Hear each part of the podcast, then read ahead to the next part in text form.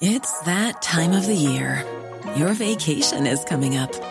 You can already hear the beach waves, feel the warm breeze, relax, and think about work.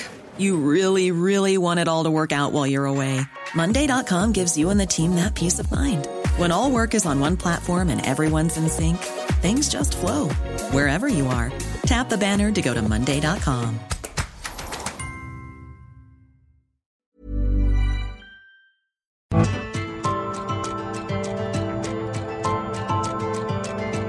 Heraldo Media Group presenta Me lo dijo Adela con Adela Micha.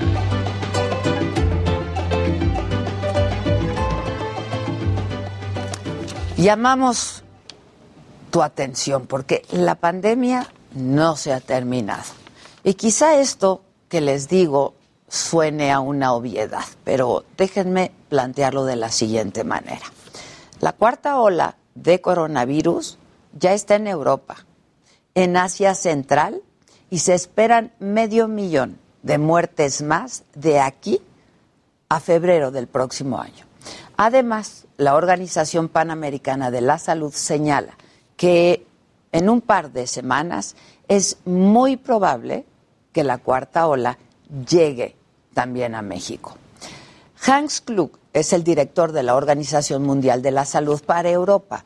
Él informó que la región este de, este, de aquel continente registra un aumento muy acelerado de casos. En los últimos días se reportaron hasta 33 mil nuevos contagios al día en la región. Y solamente ayer en Rusia se reportaron casi 40 mil nuevos contagios de COVID-19. Las consecuencias de esta nueva ola podrían ser más muertes y de nuevo saturación hospitalaria. Así lo explicó el experto de la OMS. De acuerdo con una proyección fiable, si nos mantenemos en esta trayectoria, podríamos ver otro medio millón de muertes aquí en Europa y Asia Central de aquí al primero de febrero del próximo año. Y 43 países de nuestra región estarán bajo un intenso estrés por la saturación.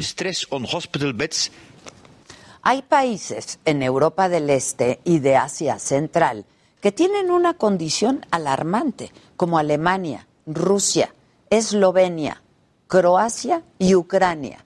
Esto debido a que reportan muy bajas tasas de vacunación, incluso menor al 50% de su población total.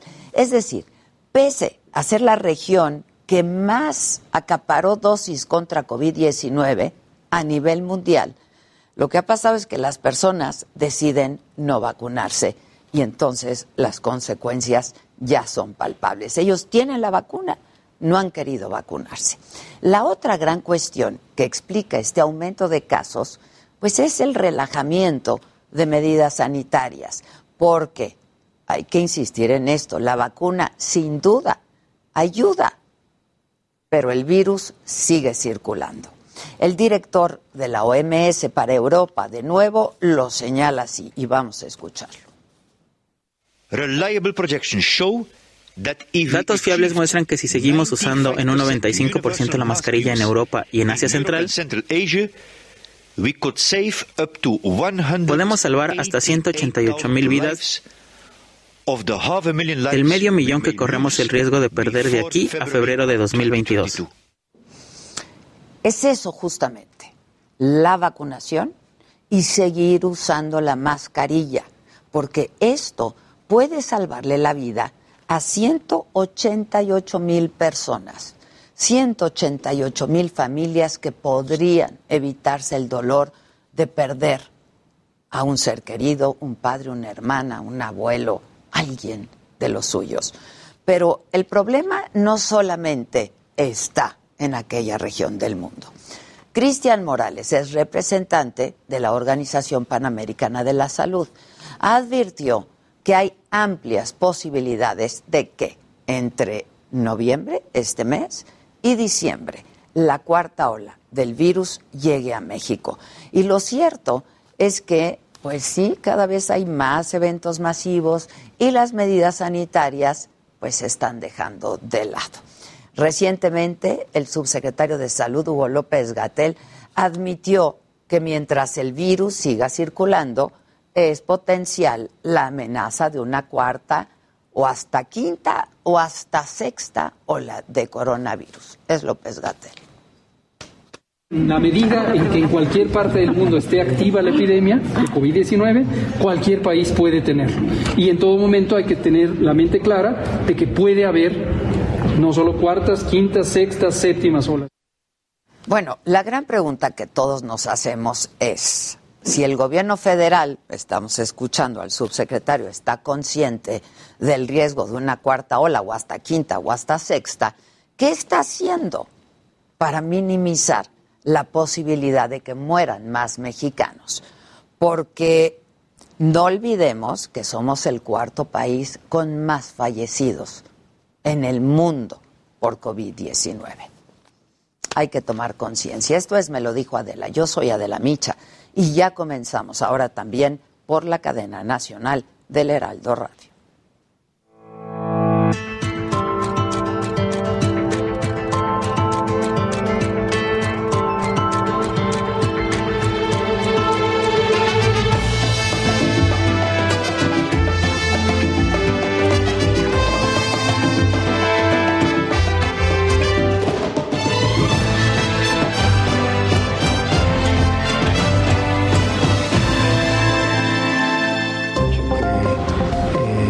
Santiago Nieto deja la unidad de inteligencia financiera. En su lugar entra Pablo Gómez, economista y ex legislador de Morena que perdió contra Gabriel Cuadri la Diputación Federal en las pasadas elecciones. Nieto explicó en Twitter que su salida es para evitar que las críticas por su boda en Antigua Guatemala afecten el proyecto de la Cuarta Transformación. Con mariachis, banderas y entonando el himno nacional, simpatizantes de López Obrador lo recibieron en Nueva York. Esta mañana ofrece un mensaje en la sesión del Consejo de Seguridad de Naciones Unidas, donde México asumirá la presidencia por un mes. Gobiernos van y vienen y la violencia en Michoacán sigue. Presuntos integrantes del cártel Jalisco Nueva Generación irrumpen en Villa Victoria, municipio de Chinicuila. Atacan a balazos viviendas y vehículos. Esta mañana un banco de niebla afectó las operaciones del Aeropuerto Internacional de la Ciudad de México. Varias aerolíneas cambiaron itinerarios nacionales e internacionales.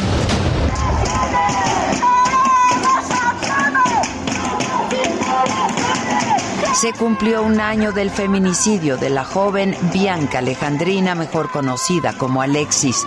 Colectivas feministas protestaron frente a la Fiscalía de Quintana Roo para exigir justicia y para recordar que marcharon hace un año en Cancún por este caso y fueron violentadas por la policía que dispersó la movilización con disparos al aire.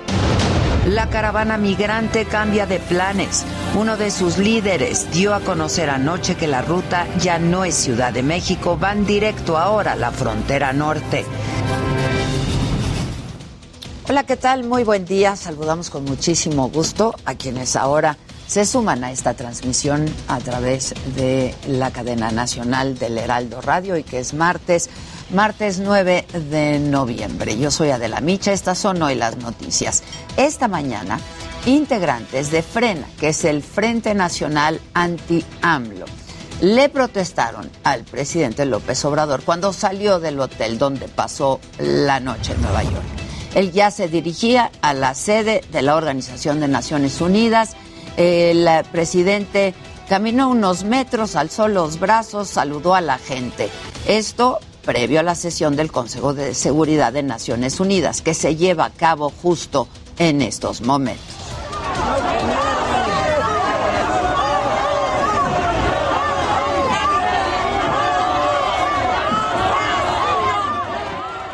Bueno, y ya en la sesión del Consejo de Seguridad de Naciones Unidas, el presidente encabeza la mesa de diálogo. Aseguró que él no fue a hablar de seguridad como sinónimo de poderío militar. ni para argumentar el uso de la fuerza. Destacó que la corrupción llevó a la decadencia a varios países del mundo.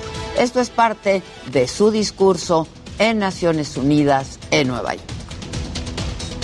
Sería insensato omitir que la corrupción es la causa principal de la desigualdad,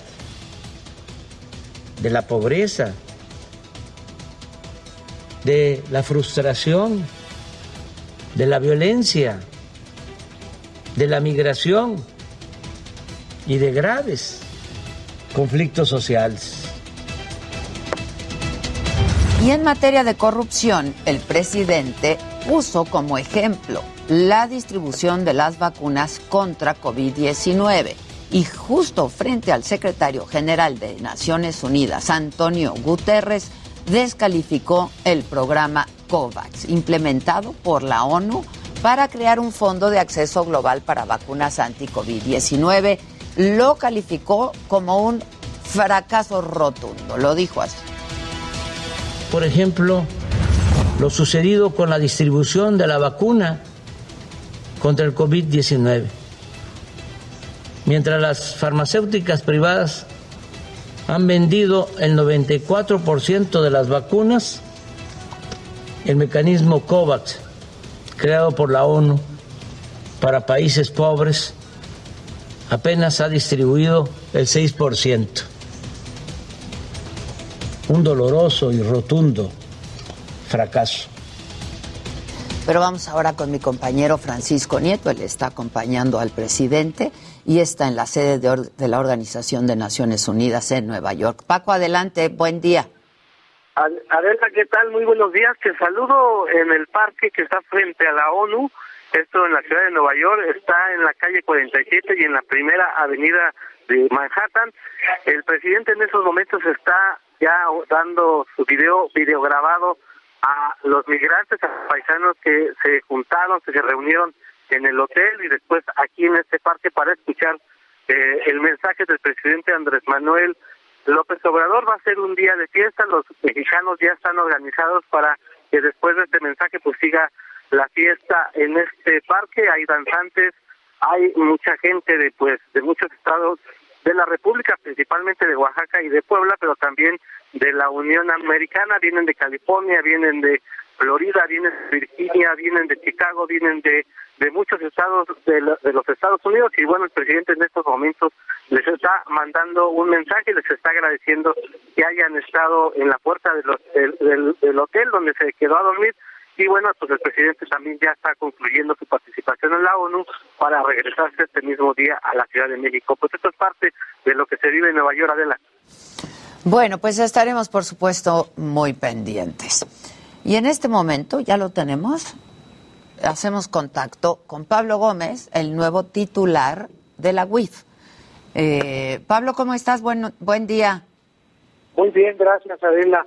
Gusto en saludarte. A mí también me da mucho gusto saludarte, aunque sea por esta vía, y espero que en los próximos días puedas visitarnos aquí en el estudio. Oye, Pablo, ¿me escuchas? Sí. Ah, este, pues solo, solo preguntándote, pues tus primeras impresiones, cómo te enteras de este nombramiento en la UIF como titular de la UIF. Bueno, pues me, enteré ayer. Eh, me comunicaron que el presidente había tomado esta decisión de proponerme. Ella estaba, cuando me comunicaron esto, ella estaba de viaje. O sea, la tomó antes de viajar. ¿No? Ajá. No, no. Eh, la, la, la decisión de, pues, de plantearme que yo asumiera esta función que pues de lo que había yo hablado con él hace poco, sin, sin, referencia a, los puestos ni nada, sino a problemas, o sea, los problemas que el país tiene. Uno de ellos, gigantesco, pues es el que ha planteado Naciones Unidas hoy, Andrés Manuel López Obrador, ¿no? El de la corrupción. Una cosa que tiene mucho que ver con las actividades de la Unidad de Inteligencia Financiera. Mm. Está adscrita a la Secretaría de Hacienda y que ha jugado un papel relevante también en la lucha contra la corrupción. Mira, esta lucha no es como aquello que realiza cualquier país en donde existe corrupción y la están combatiendo todo el tiempo, la están previniendo y la están desalentando. Nosotros hemos tenido un fenómeno diferente que se llama Estado corrupto. Este es un concepto de carácter sociopolítico este que puede ser tratado también como parte de las estructuras del poder público. La corrupción se convierte en uno de los principales instrumentos del gobierno. Del gobierno. Eso fue lo que ocurrió en México. Y nosotros tenemos que deshacer una manera de ser de la función pública y del ejercicio del poder que prevaleció durante muchas décadas. Esto empezó desde los años 50 del siglo XX. Yo tengo un libro que se llama Los gastos secretos del presidente, este, cuyos datos son sólidos, me costó trabajo porque pues justamente había mucha secrecía en relación con, con la propia cuenta pública.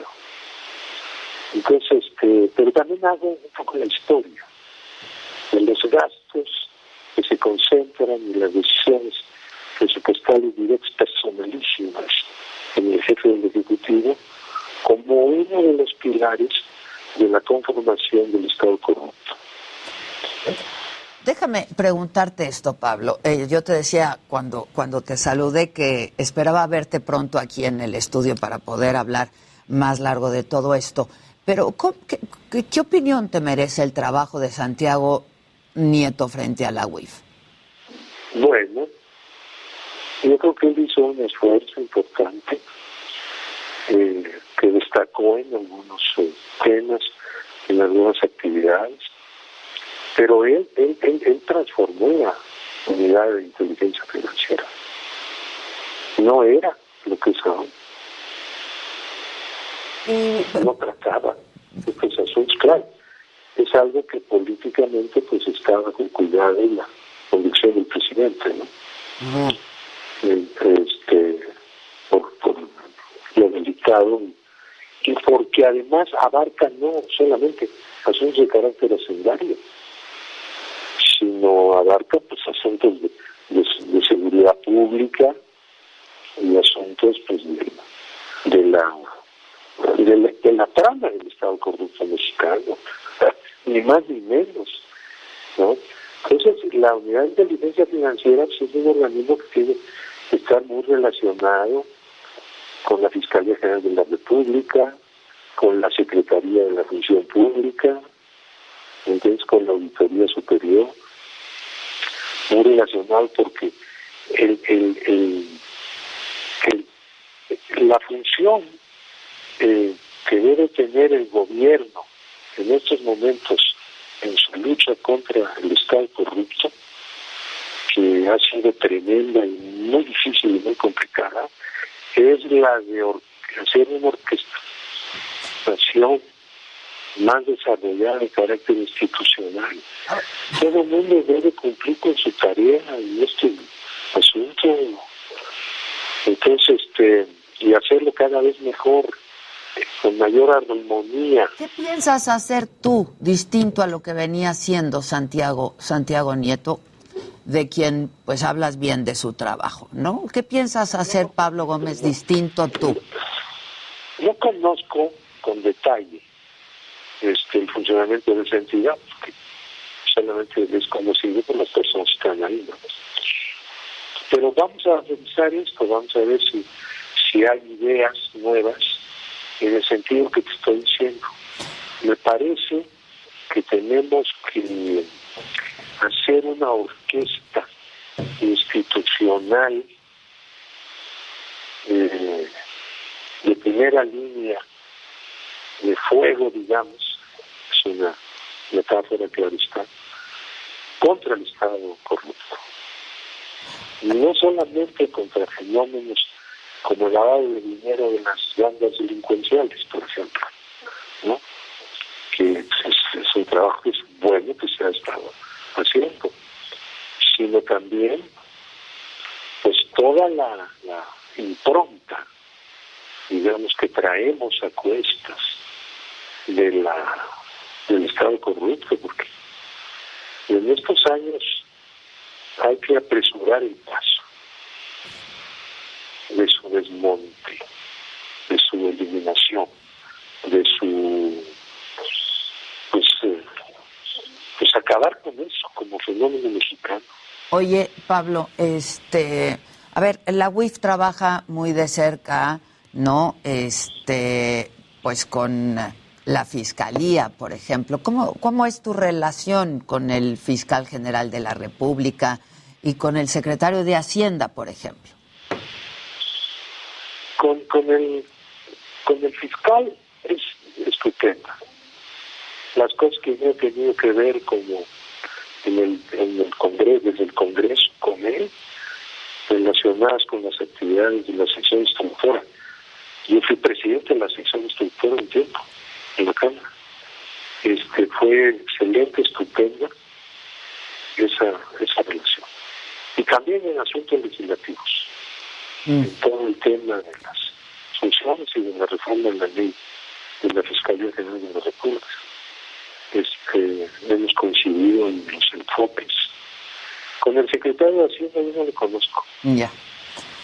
Nunca he tenido trato con él. Oye, Pablo, eh, ¿fue el mismo presidente quien te, te comunica la designación? Sí, claro. Ya. ¿Con qué encomienda? ¿Cuál es, cuál es la encomienda? No, no hemos hablado del asunto.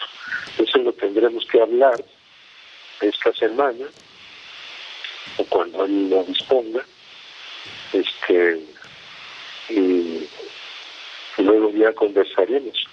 Yo también, pues en este momento, como comprenderás, estoy estudiando. Sí, me, me, queda claro, porque, a ver, tú eres economista, pero, pues, eh, sobre todo, pues, er, has sido legislador, ¿no? Un gran polemista, etcétera, etcétera. Este, y hay quien piensa que no cumples con el perfil o con los requisitos para ocupar eh, y encabezar a la UIF. ¿Qué respondes a ello, Pablo? Que digan por qué no. ¿Qué, qué requisitos se necesitan? Yo soy, yo soy una persona que ha luchado toda mi vida contra la corrupción y el Estado corrupto. Necesito un mejor. Tengo obra publicada en relación con esto. Tengo título profesional. Conozco al Estado desde el ángulo que hay que conocerlo mejor, que se requiere para conocerlo mejor, que es la crítica. Soy un crítico del Estado. ¿Y qué es lo que hay que hacer? Pues hay que desmontar una forma de Estado. Desde el lugar donde estemos. Yo lo he tratado de hacer en el Congreso, yo soy el autor de la reforma constitucional de los sueldos, de la reforma del artículo 127, ¿no? entre otras muchas cosas, de la ley de remuneraciones, de todas las cosas aquellas en las que tiene que ver la acción de un nuevo gobierno, de una nueva fuerza gobernante que se encara con del Estado corrupto. Se refieren sobre todo a pues lo que se requiere para estar en la unidad de inteligencia financiera, ¿no? Como tener la especialización, por ejemplo, de delitos, de operaciones con recursos de procedencia ilícita, etcétera, que pues no sé, supongo que no no no conoces bien del todo, ¿no? Porque no ha sido tu especialidad, Pablo. Bueno, nadie conoce del todo nada, ¿no? Pero yo soy, toda mi vida he estado dando aportes justamente al apoyo que el Congreso ha dado en, la, en, la, en el diseño de la andamiaje jurídico que se requiere para esto, ¿no? Para, para, por ejemplo, desde la, el diseño del, delito de actividades con recursos de presencia ilícita. Yo presenté una denuncia contra Vicente Fox por ese delito, entre otros. la Fiscalía lo liquidé ante la Procuraduría General de la República y luego esta declaró que no ejercicio de la acción penal y fui a los tribunales y perdimos todo. El presidente dirigía Heraldo Radio. La HCL se comparte, se ve y ahora también se escucha.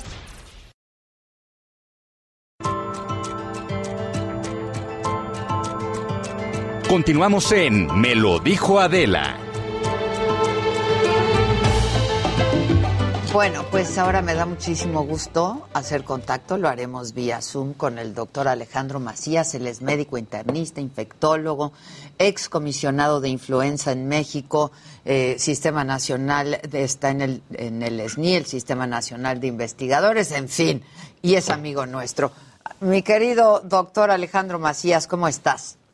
Bien, Adela, me da mucho gusto estar con ustedes. ¿Qué tal? Buenos días. Igualmente, muchas gracias. Gracias, Ale. Oye, este, pues hablaba yo hace un rato de eh, pues este repunte de contagios que ha habido en algunas partes del mundo, ¿no? En, en alguna parte, por ejemplo, de Europa.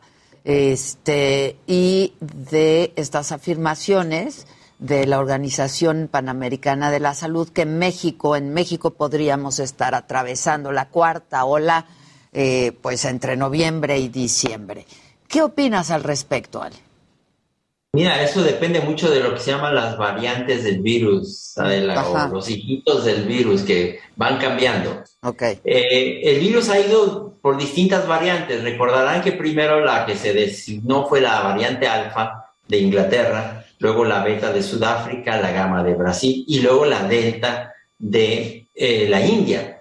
¿Por qué? Porque el virus se va adaptando para transmitirse mejor y para reinfectar a los que ya infectó. Entonces, al parecer, cualquier país que no haya sido azotado por la variante delta, la de la India, lo va a hacer tarde o temprano. Por ejemplo, nosotros estamos eh, saliendo ya de ese tipo delta, de la variante delta, que es la más brava de todas. Ok. Entonces, ya se, supone que cuando salgamos de la variante Delta, ya no hay ninguna otra variante que pueda entrar a sustituirla.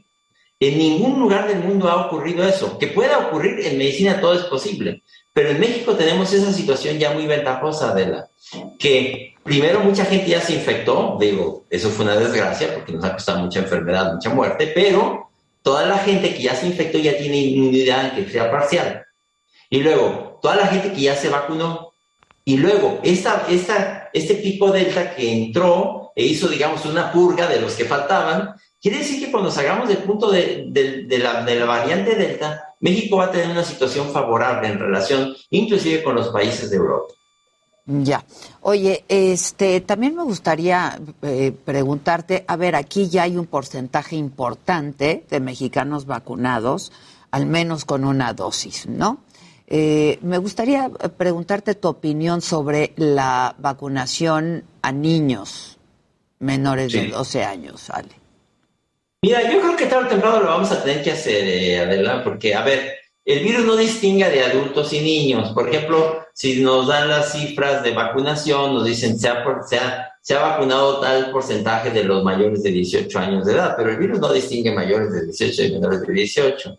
Si uno ve la cifra sobre los, el total de la población, pues vemos que nos falta mucho. No solo para proteger a los niños, sino para incrementar, digamos, la inmunidad del grupo, la inmunidad de la población, porque los niños y los jóvenes son transmisores de las enfermedades respiratorias. Eh, yo estoy absolutamente de acuerdo en que en este momento en el que todavía muchos adultos faltan de vacunarse, no es el momento de vacunar jóvenes y niños, hasta que no tengamos ya mejor cubierta la población adulta, que tengamos ya casi completamente cubierta la población adulta. Con su dosis completa, con el esquema completo. Con su esquema, o al menos una dosis, ¿no? Para decir que ya tienen casi prácticamente todos una dosis. Ok. Eh, eh, ya podríamos empezar, digamos, con jóvenes y niños. Ahora, eh, tarde o temprano lo vamos a necesitar. Yo creo que con los años venideros vamos a darnos cuenta que necesitamos vacunar jóvenes y niños. Ahora, eh, ¿tú no prevés que haya el surgimiento de una nueva ola, cuarta, quinta o sexta, no sé cuál sería, este, eh, eh, partiendo de que pues estamos ya prácticamente en lo que era no nuestra normalidad digamos ya eh, eventos masivos este pasó el día de muertos la Fórmula 1 en fin ¿qué, qué, nos qué puede pasar en México Sí, mira, el primer mensaje es que la gente le diga que quedar claro que esto no se ha acabado. ¿eh? O sea, todavía cubrebocas, sana distancia, ventilar los espacios cerrados, ponerte la vacuna en cuanto te toque. A ver, pero aquí hay una, aquí hay una situación. Con, el, con la llegada del frío, muy probablemente va a haber brotes. Eh, todavía va a haber muchos lugares de la República y de los países que no han estado completamente, digamos,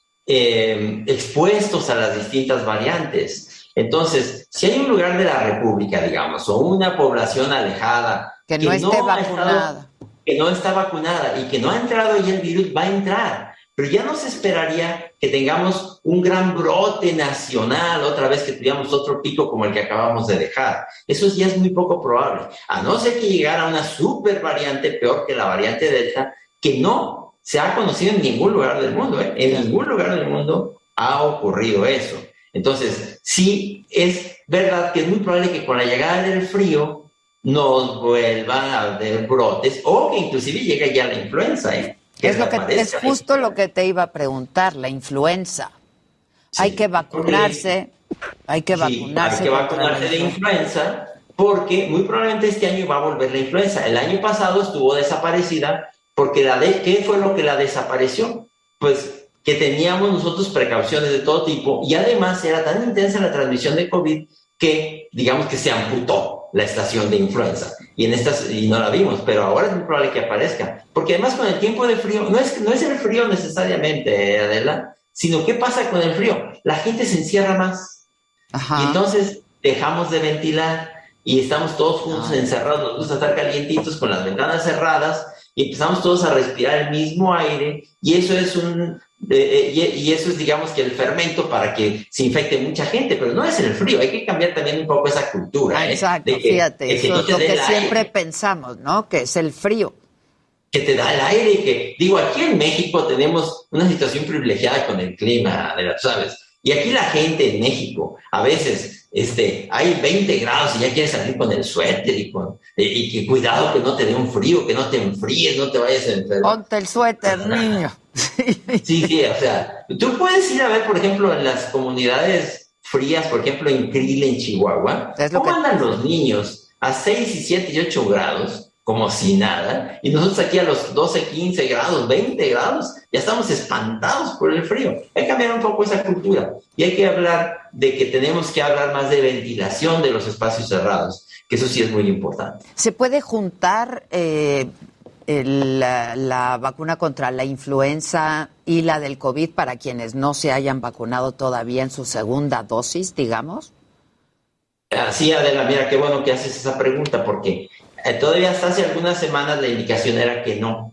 La indicación es que te pusieras primero la de COVID, te esperaras 15 días y luego, te pusieras la de influenza. Ahora no, ya en prácticamente la mayoría de los países del mundo y en México ya se aceptó también por la autoridad de salud que te la pongas al mismo tiempo, nada más en brazos diferentes. Ah, mira. ¿Verdad? En un brazo la de influenza y en otro brazo la de COVID si no te la has puesto. Ok, qué bueno que nos aclaras esto. Ahora, esta tercera dosis o el booster que ya se está poniendo en, Estados Unidos, por ejemplo, este, ¿te protege aún más? Sí, sí, pero mira, otra vez, es una cuestión de prioridades. En Estados Unidos, que ya les sobra la vacuna, pues allá está ahí hay que ponérsela. Me dicen, este, o la, gente que no le ha tocado todavía aquí en México, me dice, yo tengo dinero suficiente, me quiero a Estados Unidos a ponerme un, tengo 70 años de edad. Bueno, pues póntelo, es un dinero bien gastado. Pero aquí en México, otra vez, tenemos que primero terminar con los que nos faltan para hablar de revacunas y probablemente ya de vacunación de otros grupos. Pero sí protege, ¿eh? o sea, un, un booster, que es la tercera dosis después de seis meses o más, eh, particularmente para Pfizer, Moderna, que son los que se han estudiado y se supone que puede ser así para prácticamente todas las vacunas, después de seis meses el booster o la revacunación te incrementa sustancialmente la inmunidad y te reduce el riesgo, ya no tanto como no tener ninguna dosis, pero te reduce el riesgo de ponerte gravemente. Y ya, finalmente Ale te pregunto, ¿qué sabes de estas pastillas eh, que pues han funcionado en algunos casos como tratamiento contra el COVID? Ya, ya, ya aparecieron dos. Sí, mira, eh, ¿qué, qué, qué viene que preguntas eso, Adela? Mira, Primero, muchas de las que se estaban usando ya vimos que no sirven y no deben usarse, como la ivermectina, la citromicina, la hidroxicloroquina. En el lapso, entonces, se han aparecido ya investigaciones de, varias, eh, por ejemplo, la, el molnupiravir, que es un medicamento de la farmacéutica Merck, funciona muy bien. Te evita la enfermedad y te reduce a la mitad la complicación grave y la muerte. Y recientemente de Pfizer, de Pfizer publicó también resultados eh, de, sus, de su fármaco, que eso es, actúa de manera distinta, es que es un inhibidor de proteasas, que eh, funciona muy bien, que te reduce el riesgo hasta siete veces de complicarte. En ese caso, no, sería, sería un poco como usamos el Tamiflu para la para influenza. la influenza, claro. Para la influenza, sería el equivalente de decir, a ver, estamos, tú estás empezando a estar enferma y tú probablemente no tengas riesgos porque no tienes la de riesgo, porque no tienes complicaciones, a, lo mejor no te damos nada. Pero estamos viendo una persona, por ejemplo, que tiene sobrepeso, que tiene diabetes, que tiene más de 60 años, aunque lo veas bien, dices, este se puede poner muy mal. Entonces, a ese es al que hay que darle el antiviral aún antes de que se ponga mal. Ya, ok, ok, ok. Ahora, habrá que esperar a que estén en el mercado, ¿no? Claro. Y a que lleguen a México, ¿no? Sí, a que lleguen a México. Ahora, hay que decir que tuvo un gesto muy apreciable la farmacéutica Merck, porque renunció a la patente, fíjate, o sea, quiere decir... Para que, la hagan todos los laboratorios. Que cualquiera la va a poder producir, el molnupiravir. Y eso es una noticia muy buena, porque normalmente costaría 700 dólares. Hay que decir también que recientemente, aunque es un solo estudio aislado, en Lancet salió una publicación acerca de un antidepresivo que es la fluvoxamina, que parece que funciona razonablemente bien. Entonces, en México esa podría sí ser una alternativa mientras no tengamos el molnupiravir y, el y la farmacéutica o, el medicamento de Pfizer. En México sí tenemos fluvoxamina, que es un medicamento eh, antidepresivo que parece funcionar bien también. Pero hay escasez, ¿eh? Sí. Te lo digo yo. sí, hay escasez. Sí. Sí, sí hay escasez. Hay escasez de ese y algunos otros medicamentos. Pues, también. pues Ale, te agradezco como siempre muchísimo, ¿eh? Muchas gracias por aclararnos esto. Y bueno, pues otra vez a seguirnos cuidando con todas las medidas sanitarias, ¿no? Todavía esto no se acaba de la cubrebocas, sana distancia, eviten tumultos, ventilen espacios cerrados, pónganse la vacuna en cuanto les toque. Y hay que ver la cosa con optimismo. Nos ha costado enfermedad, muerte, pero honremos a nuestros muertos, pero vamos hacia, creo, una situación más controlable. Muchas gracias, Ale. Gracias. Es el doctor Alejandro Macías. Muchas gracias, excomisionado de influenza en México. Este pues esto es importante. Lo que nos dijo, se puede poner la vacuna de la influenza prácticamente al mismo tiempo que la del COVID. Pero vamos de nuevo ahora eh, con Paco Nieto. Él está a las afueras de la sede de la ONU allá en Nueva York. Paco, ¿alguna...? Adela, ¿qué tal? Muy buenos días nuevamente. Te saludo desde afuera de la sede de las Naciones Unidas. Acaba de concluir el mensaje que el presidente Andrés Manuel López Obrador le dio a los migrantes aquí congregados en el parque de la 47 y de la de la avenida principal.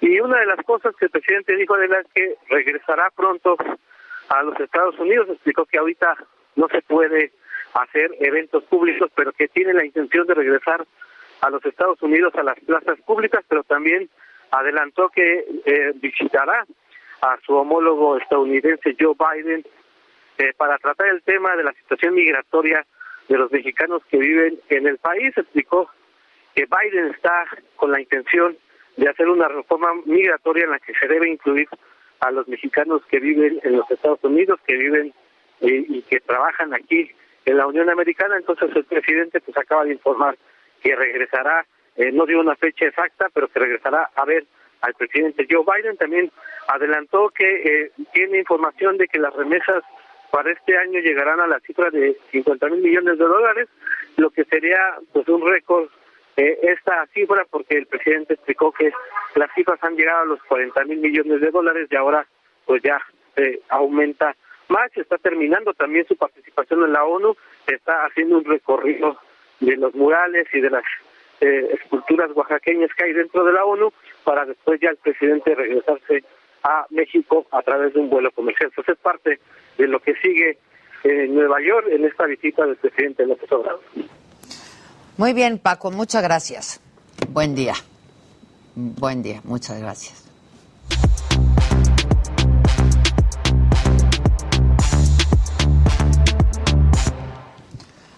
Bueno, pues ya estamos todos a la mesa. Que al, Canelo no le gusta el reggaetón. Al Canelo no le gusta el reggaetón y tenemos prueba de eso, mi querida Ade. ¿Qué tal le gusta Maná? No, exacto. Sí le gusta Maná. Y es que es eso, o sea, él prefiere todo, todo, todo, todo, menos el... O sea, más bien, él, él prefiere a Maná por encima de todas las de cosas. cualquier otra cosa. paisanos. Y es que tenemos por ahí imágenes del Canelo mientras estaba calentando para la pelea con Caleb Plant. Y eh, por ahí suena una canción de Rabo Alejandro y dice, no, qué falta de respeto, a mí pónganme a Maná. Vamos a ver. ¡Órale! ¿Quién trae la música?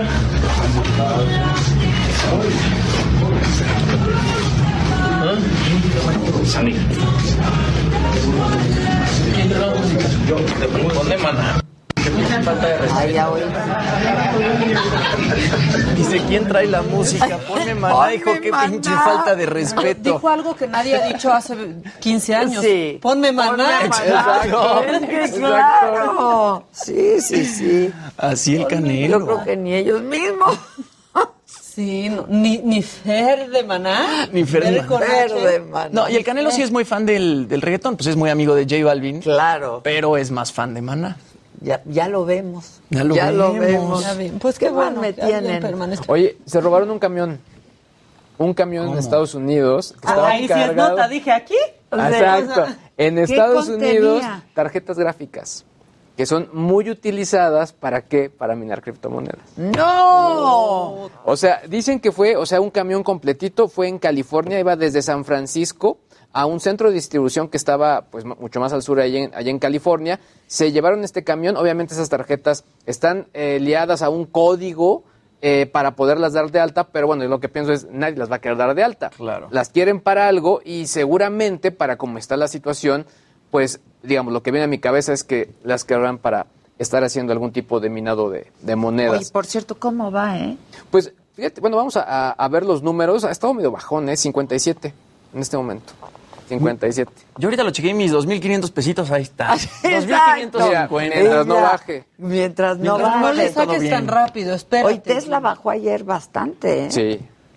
Sí, sí, sí. Perdió como 5 o 6%. Y bueno, habíamos platicado de la decisión de. Elon Musk. Sí. Es, es que al final también ese tipo de decisiones, pues sí, o sea. Impactan, sí, pues, exacto. claro. ¿Por, por qué? Porque, eh, digamos, merman la confianza de los demás inversionistas. Dicen, bueno, si el CEO o el dueño se está saliendo, híjole, ¿qué me puede esperar a mí? Entonces, pues sí, genera una incertidumbre que al final se traduce en una baja del- del- de, la acción. Pero en fin, eh, y por otro lado, una leg- legisladora me, me pareció bastante interesante la propuesta, pues básicamente lo que le está pidiendo eh, a Hertz Manero es que pues hagan mucho más en cuanto al, al hackeo y sobre todo al robo de cuentas de WhatsApp.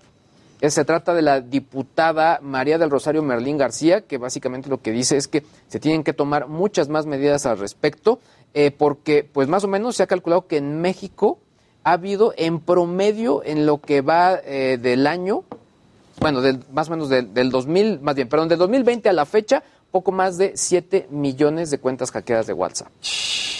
Está cañón. Es mucho. Es mucho. Es mucho, la verdad. A ver, pero yo tenía esta pregunta desde el otro día. ¿La tienes tú que regar en algo para que te hackeen? Claro, obvio, O sea, obvio. no está uno aquí platicando, ve su celular y dice, chin, me hackearon. Uno está en su celular y pica o mete un número que no debía y lo hackea. ¿Pero qué, qué, qué? ¿Cómo qué? Mira, es que yo se los he compartido a ustedes. Yo se los he compartido. a ustedes. Yo, o sea, está bien que se quejen. Cambiar la clave. Está perfecto, pero entonces lo que tienen que hacer ahora es, así como había la campaña del mucho ojo, ahora campañas de cambia tu contraseña, controles parentales, todo eso. O sea, que le inviertan a ese tipo de acciones Pues porque sí. van a ayudar.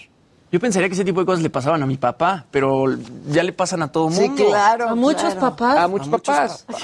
No, y ¿sabes qué? Sabe- eh, incluso miren. no saben... No, tú, tú, justamente, o sea, cuando has visto algún mensaje sospechoso, Reporto. dices, Me hablas. Aparte, tú, tienes- tú tienes a tu Luisito. Luisito, claro. No, Si no, te pero... pero se te ha hecho raro y te ha brincado. Sí, sí, sí. O sea, el- Y- el- y, luego no doy, no lo abro o así. O sea, creo que lo que se tiene que hacer es dar difusión a cómo, digamos, a qué, a qué no picar, básicamente. exacto. Para de esa manera, pues no cometer los errores. Así no hay que picar cualquier cosa. No. Y es que luego la bronca es cuando con es un contacto conocido el que te reenvía un link de estos, porque ese contacto quizá ya le dio clic e inmediatamente el O sea, link se comparte a los otros chats. Y dices, bueno, pues si me lo está mandando mi mamá o me lo está mandando mi Lo cuate, abro. Pues igual si le doy Ahora, clic y ahí es cuando... Esto te- sí lo voy a decir. Alguna vez viajé a eh, una empresa en Europa, que lo que me, me- me dijeron es de seguridad, y me dijeron, lo que hacen la policía cibernética en la Ciudad de México es de envidiar Ah, de lo lo, que hacen ocurre en otros muy países. bien, ¿eh? Los, de las- eh, Y los no de, de México, ahorita. los de la ciudad. Sí, los de la Ciudad Exacto, de México. hacen Y un no gran es de trabajo. ahorita. Entonces yo creo que más bien ellos... A mí me, ha- me- deben- me han apoyado en un par de asuntos y son buenas. Sí, yo incluso he estado ahí haciendo entrevistas y es gente muy preparada. Muy preparada. Sí, Sí, es sí. cierto. Los Y de la Ciudad de México son muy buenos Mi ya desde hace un rato. Mi comentario es que ahora lo que tendrían que hacer es apoyarlos para que a través de ellos también se generen campañas de difusión Sí. para poder prevenir ese tipo de situaciones. Claro. Bueno, pues ya estás. ¿Tú qué nos tienes, manita? Ay, que no les tengo. La única persona que ha festejado lo que sucedió con Santiago Nieto, la única persona Ah, que está fuera de lugar, Félix Muy Salgado mal. Macedonio, este, Ese tuit está macabroncísimo. el gobernador entre comillas, ¿no? Del estado El de facto, el de bien. facto. Y entonces, pues ayer festeja y dice, la que me tumbó se lo llevó entre las patas. Feliz luna de miel y que viva el amor. Cayó un apóstol y entró otro. Dios es grande. Ahora. Y luego están pasando más cosas macabronas alrededor de este tuit, porque, y están dando como bueno, una cuenta de parodia de Carla Humphrey, pero yo quisiera que fuera realidad, porque esta cuenta de parodia cita este tuit y contesta, mi esposo es temporalmente desempleado, pero usted será un violador siempre. ¡Híjole! Es un fatality, está espectacular la respuesta, pero lamentablemente no, no la puso la consejera del INE, es una cuenta Sí, parodia. parodia, parodia. Está Pero luego la parodia es ¿eh? mejor que la realidad. Estuvo muy buena Pues sí, esa parodia. Sí, Yo creo que es el único que ha festejado, ¿eh? Yo no he visto, yo no he visto Esto. otra cosa, o sea, y lo hemos estado comentando. La verdad es que, pues, nos ha parecido un exceso. Eh, pues, era por todos sabido que, pues, Santiago Nieto había hecho un buen trabajo al frente Sí. de la unidad de inteligencia financiera, ¿no? La verdad. Era una entidad muy respe- Y- bueno, res- respetada, perdón. Pues sí, y un colaborador del presidente que, pues, le había hecho bien la chamba. Y pues fue incondicional, porque el presidente le pidió que no fuera a contender por la gubernatura Sí, de Querétaro. de Querétaro. Y lo dijo. Cuando estuvo aquí Santiago, se lo preguntamos. Sí. Y él, él quería eso, ¿eh? Él Sí. quería mucho eso. Pero bueno, en fin. Bueno, Así, es el segundo- así le pagan a uno. Es el segundo así le sobresalto. pagan a uno. Es el segundo sobresalto que nos pega Santiago Nieto, porque vino aquí al programa y horas más tarde positivo a COVID. Sí. Ya no me, podemos me- me marca y me dice, oye, me apena mucho decirte este, pues, que di positivo a COVID.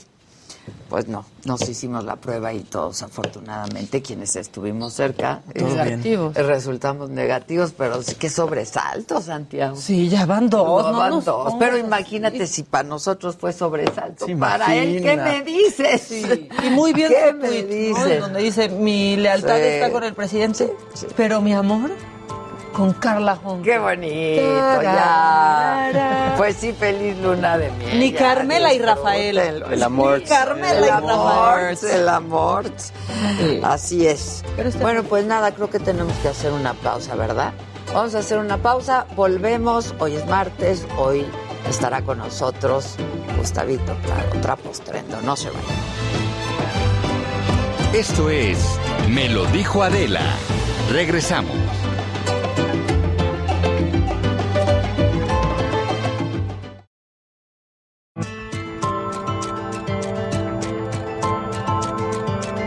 Continuamos en Me lo dijo Adela.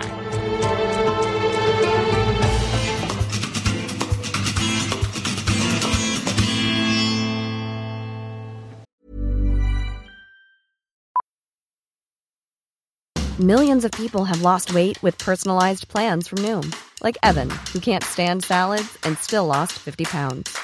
Salads, generally, for most people, are the easy button, right? For me, that wasn't an option. I never really was a salad guy. That's just not who I am. But Noom worked for me. Get your personalized plan today at Noom.com. Real Noom user compensated to provide their story.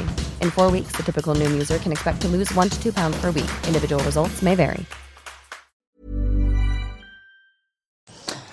Gustavito Prado, ¿cómo estás? Director ¿cómo de estás? Trendo MX. Hola, ¿cómo están todos? Pues muy buenos días. Muy buen Me da día. Mucho gusto estar con ustedes. Fíjate que ayer estaba yo en Morelia y me vine rapidísimo para estar contigo. Eso, ustedes. tú muy Eh, bien. Y al rato ya nos vamos otra vez. Porque resulta que nos vamos a ir y quiero invitar a todo el mundo. Resulta que en la ciudad de Moroleón es la capital de la moda nacional. ¿Tú has ido a Moroleón alguna vez? no. Es bien interesante. Toda la ciudad, que son Moroleón, Uriangato, toda la ciudad está dedicada a la confección textil. Pero no es de que sea un local, es que es toda la ciudad. Entonces, todos los locales de toda la ciudad, lo que están produciendo en los talleres y las fábricas, lo venden abajo. Y llega así, Anda. es impresionante.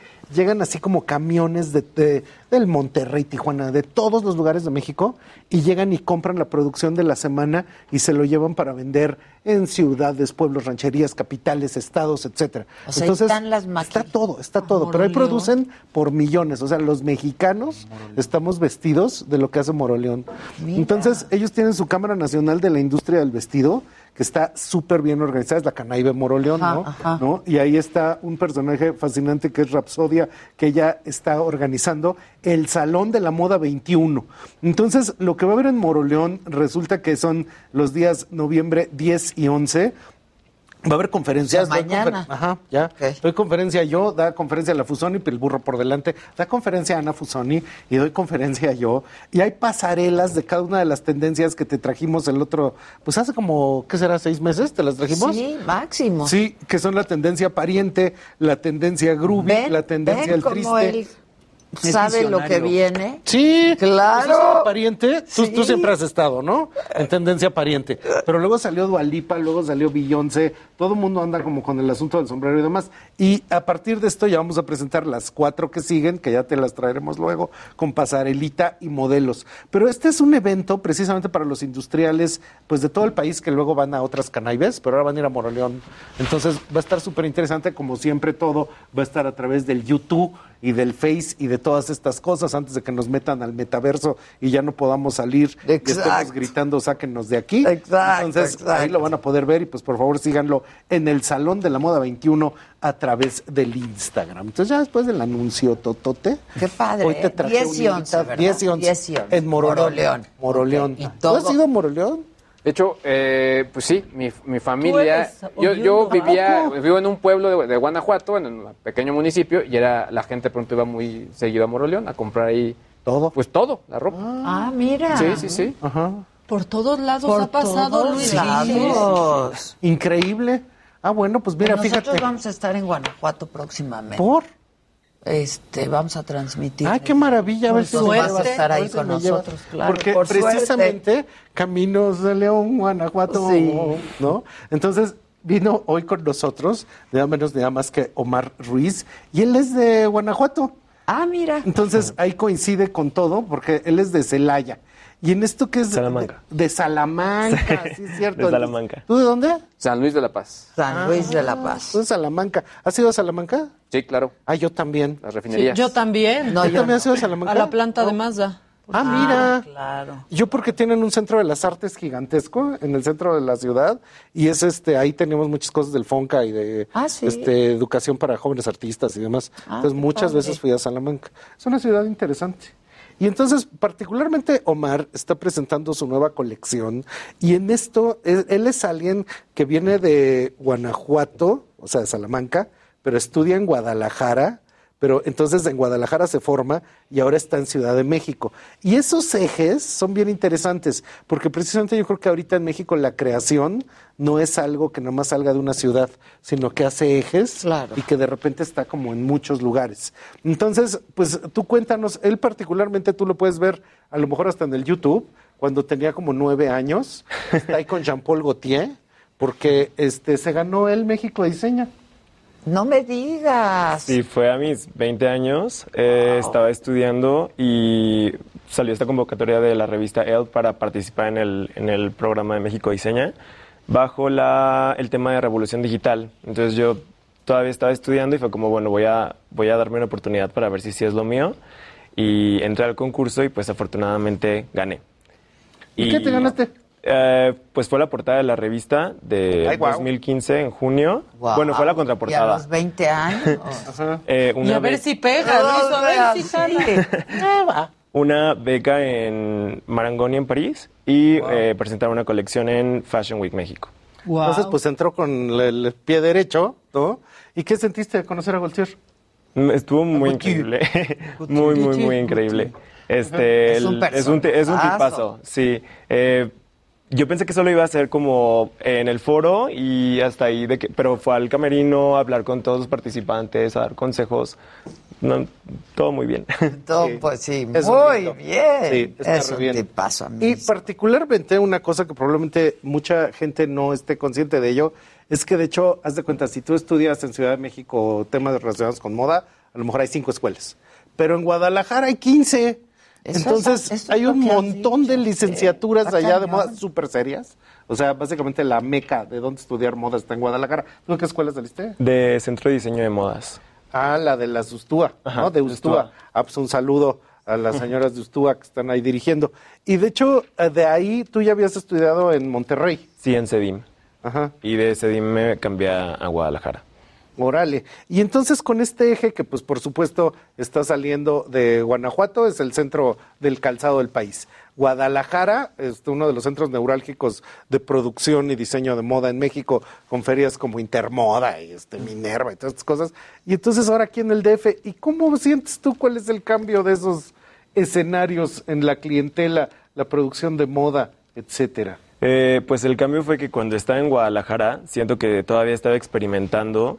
Eh, la, marca en realidad inició como un experimento de vamos a ver qué es lo que podemos ofrecer a, la- a las clientas. Y aquí en México siento que ya es eh, ofrecer a la clienta pues lo, lo- lo que está pidiendo, que es básicamente pues lujo y calidad en, en las prendas.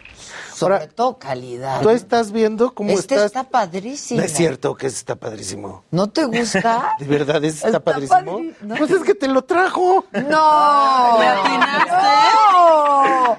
¡Ay, qué bueno! está Sí, padrísimo. ese fue el que te trajo. Ve qué padre Esa está, bolsa. Ya lo Maca. vi. Ay, Omar, gracias. Pues sí, Sí, está el estoy viendo toda la ropa. Qué padre que dijo que está padrísimo. Imagínense que no hubiera dicho nada. Muchas gracias. Es ese mismo. Y de hecho, eso que estaba viendo Adela, ¿Quién lo eligió para mí? él, Está padrísimo. sí, pero fue exactamente Mira, para tu este gusto. está Ah, padrísimo. y tú así este sí me gusta. Sí, muchas Entonces, gracias, no, está nada. padrísimo. Resulta que lo que estamos viendo, eh, particularmente en su Instagram y en su producción, es una idea como sastreada, medio formal, pero como divertida. Sí, está ¿no? muy divertida. Entonces es eh, arroba Omar Ruiz oficial. Y de hecho una de las cosas que tiene es que hay transparencias, hay cosas que se ven como de fiesta, hay cosas que están como extravagantonas, ¿no?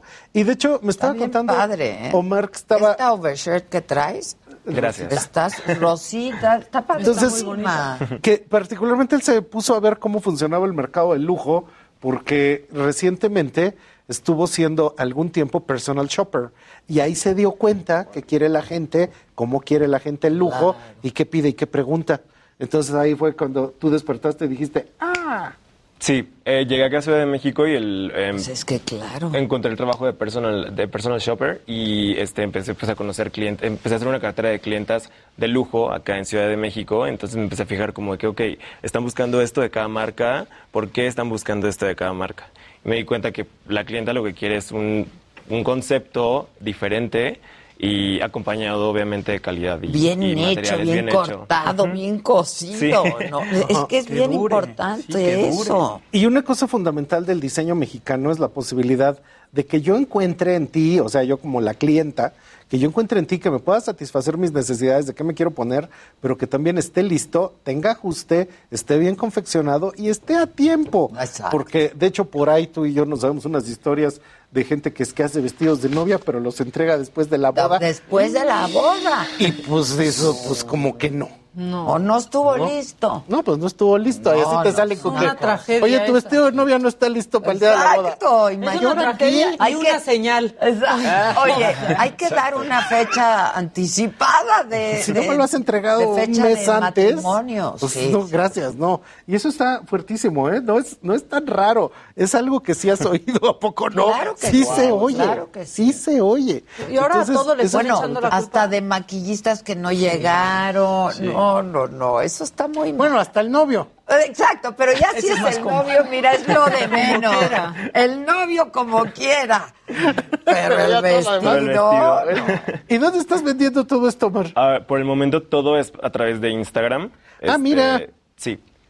Entonces, yo así como clienta le pico a, arroba Omar Ruiz Oficial y ahí está todo esto. ¿Y estás haciendo tallas y todo? Sí, to- ya tenemos tallas de toda la, de la nueva ¿Cómo son colección. tus tallas? ¿Cómo? Eh, todo se maneja por en, en blusas este, y en pantalones es Chico, este, mediano, chico, mediano y grande. Cuando son vestidos, como sí me gusta que les quede como muy bien al cuerpo, sí trato como de pedir medidas como más... Si están aquí en Ciudad de México, pueden, pueden ir al taller y les tomamos las medidas y todo se hace Ah, ok. sobre pedido. ¿A dónde estás? Estamos ahorita en la Doctores. Tenemos el taller. Sí. ¿Y qué sientes tú como diseñador joven? ¿Cómo está ahorita la escena? Están volviendo las pasarelas. Fíjate que curiosamente creo que me atrevería a decir que casi que no hay competencia. Cuando tú empezabas, antes del COVID, se empezaron a hacer como una red de pequeñas tiendas en la colonia Juárez. Y eran como tiendas alternativas, en la. Juárez, en la Roma, etcétera, que estaban empezando a despuntar con nuevos talentos. Y sabes que les cae el COVID y pues así les fue. O sea, eso ya no funcionó. Pero ahorita tú cómo ves la escena? ¿Si hay chance? ¿Está siendo fácil? Eh, pues creo que ahorita nuestra como mejor arma es el internet, entonces creo que por ahí es donde está- estamos pues vendiendo todo. Sí, las tiendas alternativas están muy, ahorita creo que están volviendo a despegar porque pues ya como estamos en semáforo verde, todos están volviendo como a la normalidad, pero creo que sí todavía están un poquito paradas. Está como, ¿no? Sí. Enclochado. como que no prende, como que- Enclochado, Sí. pero, pero yo quiero pensar que es solamente para agarrar vuelito. Pero yo creo que ya toda la actividad, o sea, de hecho ya todos tomamos las medidas. Me están pidiendo que vacunas. enseñe mi regalo. Ah, pues Sí, enseña tu Que se regalo. lo ponga. A ver. No puedo Bueno, no, quitarme, ahorita, no. a No puedo quitarme lo Sí, sí, ahorita no. Ahí, al revés. Al revés, porque una si te lo quitas ya es G-rated. Exacto, Ah, es exacto. G-rated del programa. No se puede quitar. A ver, A ver, hazlo. Estaba, ya. Mío más Saliendo. querido. A ver, ábrelo. Y la gente está diciendo que quieren cam- una camisa rosa como esa. Todo eso está este por internet. Sí, todo por En- internet.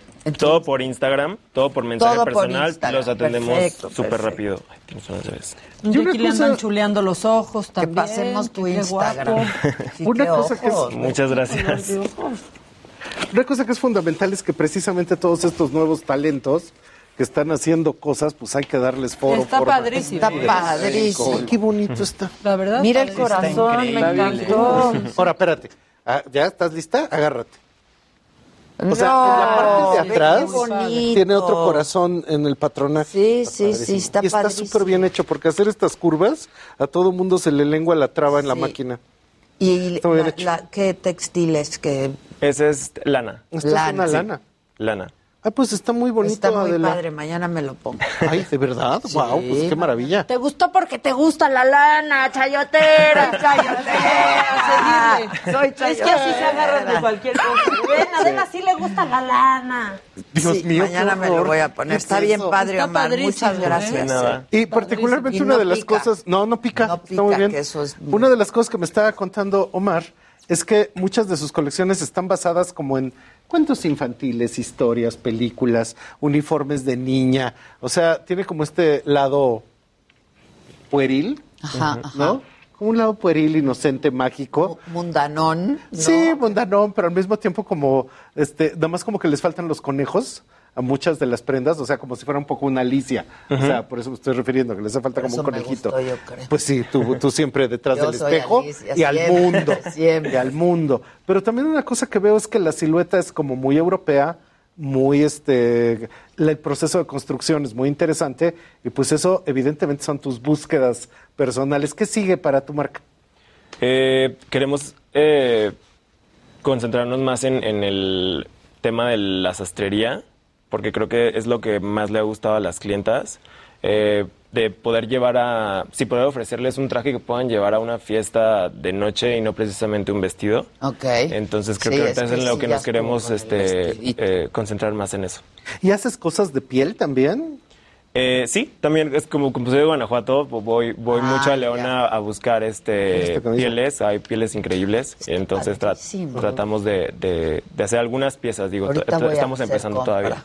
Y una de las cosas fundamentales que de repente a todo el mundo se le olvida es que precisamente viniendo de Guanajuato, ¿no? O sea, o también Guadalajara, que es otra de las grandes ciudades, etcétera, la posibilidad de la manufactura, los talleres, el poder tener la mejor mano de obra, las mejores, este, de verdad, las mejores cortadoras, los mejores patronistas, pues está presente en México.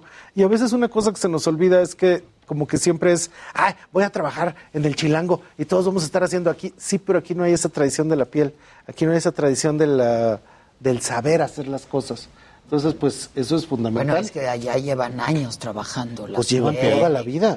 Ajá. Son ciudades este, taneras, o sea, que se han dedicado desde siempre a hacer esto. Y eh, particularmente hemos hecho muchas cosas en León. O sea, a mí me interesa mucho como centro fabril neurálgico del país. Y pues también Guadalajara es increíble la capacidad que tiene de textiles y de todo. De hecho, eh, pues Intermoda, pues es así como la feria, La feria de- moda de la del moda país. Nuestro Premier Visión. Oye, ¿no? pero haces para hombre y para mujer. Mira, la, la marca está dirigida para mujeres, pero el 40% de mis clientes son caballeros. Porque les gustan, por ejemplo, toda la sastrería, o sea, lo ven en la modelo y es como no me importa, yo lo voy a usar, entonces también. Ah, lo- pues está re bonito. Pero en las camisas, Sí, también. ¿no? Que ya, pues todo. Unisex. todo Unisex, son sí. Completamente Ujú. unisex, ¿no? Oh, ¿Haces tallas grandes? ropa que es unisex. ¿Para que yo entre? Sí, ya, género neutro. ¿No? ¿no? ¿Haces tallas grandes para que yo entre? Obvio, hago, hago- todas las tallas. Ah, mira, hace todas las tallas. Porque dices que si hay de eso. hombre, pues que me Sí. hagan talla Eso grande. está padrísimo. Gracias. Sí, estamos viendo una cosa que tiene estampados ¿Qué es un hechos a saco? mano. Es un ¿O saco. que son dibujos? Sí, es un saco intervenido por una este, artista de Guadalajara que se llama Elizabeth Rojas. Ella hizo todas las ilustraciones. Digo, hablamos de la inspiración y comenzó a hacer todas estas ilustraciones y son a mano. Ese saco todo Pero, es por este, ejemplo, si yo lo pido, ¿ya lo tienes hecho? Eh, no, les, les damos como una, una semana. Les pedimos una semana para poder hacerles llegar la prenda. Ok, y ella misma lo va a intervenir. Cuando, cuando son piezas este, pintadas, sí les, les pedimos una semana. Ya. Y las demás las tenemos ya, este, ya tenemos stock. Y, por ejemplo, puedes cambiar de color o...